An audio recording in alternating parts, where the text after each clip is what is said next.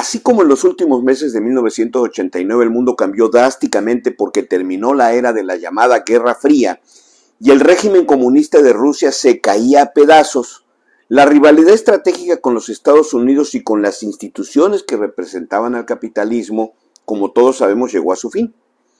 Durante el tiempo de la Guerra Fría vivimos bajo la amenaza de una guerra nuclear entre las dos superpotencias.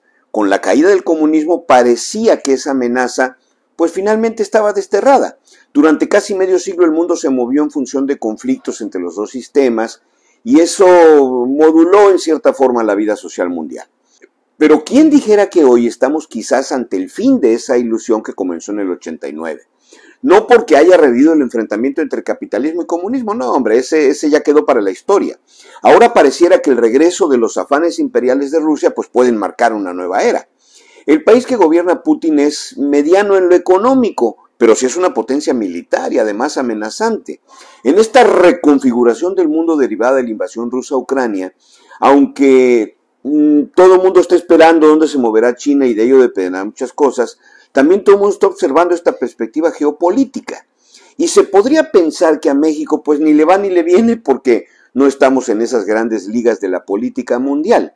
Pero lamentablemente no va a ser así. No vamos a ser espectadores, seremos y estaremos también en el escenario. Es más, nuestro país está desde hoy, desde mi punto de vista, en una de las situaciones más delicadas de la historia internacional reciente porque México deberá tomar partido en los próximos meses respecto a un nuevo alineamiento internacional. Desde la década de los noventas, cuando se firmó el Tratado de Libre Comercio con América del Norte y luego que se ratificó con el TEMEC, pues yo creo que ya hicimos nuestra elección. La economía y la vida del país se configuraron sobre la base de esa definición. Jugarle como en la época de los años 70 eh, a la política de los no alineados, pues ya no sirve.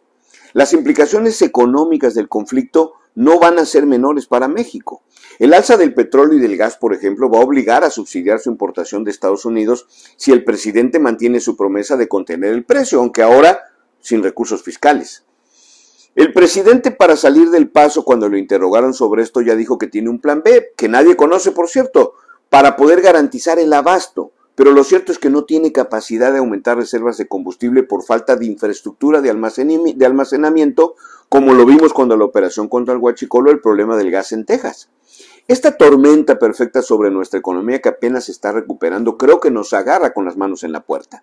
En el gobierno se percibe cansancio, un mando hipercentralizado y el problema de la política exterior de México es como todos los problemas, es el mismo porque este fue el que decidió poner en pausa las relaciones con España, el que califica de arrogante al gobierno austriaco por no querer prestar el penacho Moctezuma, o que designa embajadores en Panamá que han sido rechazados vergonzosamente o suspendidos en España.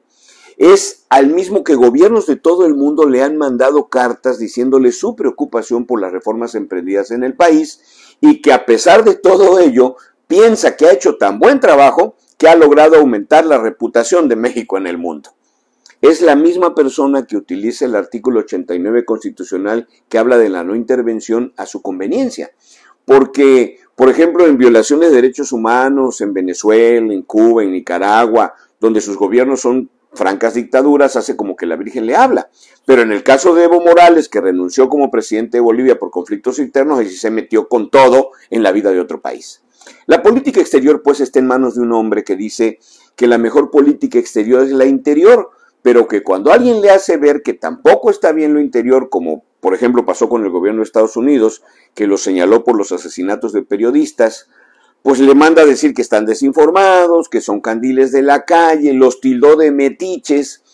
O sea, el problema del presidente López Obrador es que en materia de política exterior, por decirlo, siempre anda destiempo. Parece más metido en sus pleitos personales contra periodistas, contra órganos autónomos o persiguiendo fantasmas.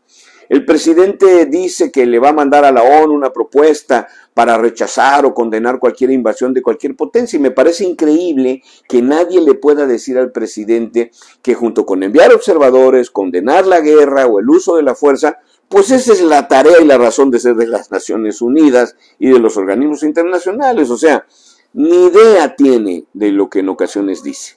Esto preocupa y ahora nos debe de ocupar lo que haga o deje de hacer el gobierno. Y la mejor manera de ayudar es esta, levantando la voz, criticando y señalando, porque efectivamente al gobierno se le critica, no se le aplaude, porque lo que está en juego no es poco. Soy Manuel Andrade. Hasta la próxima.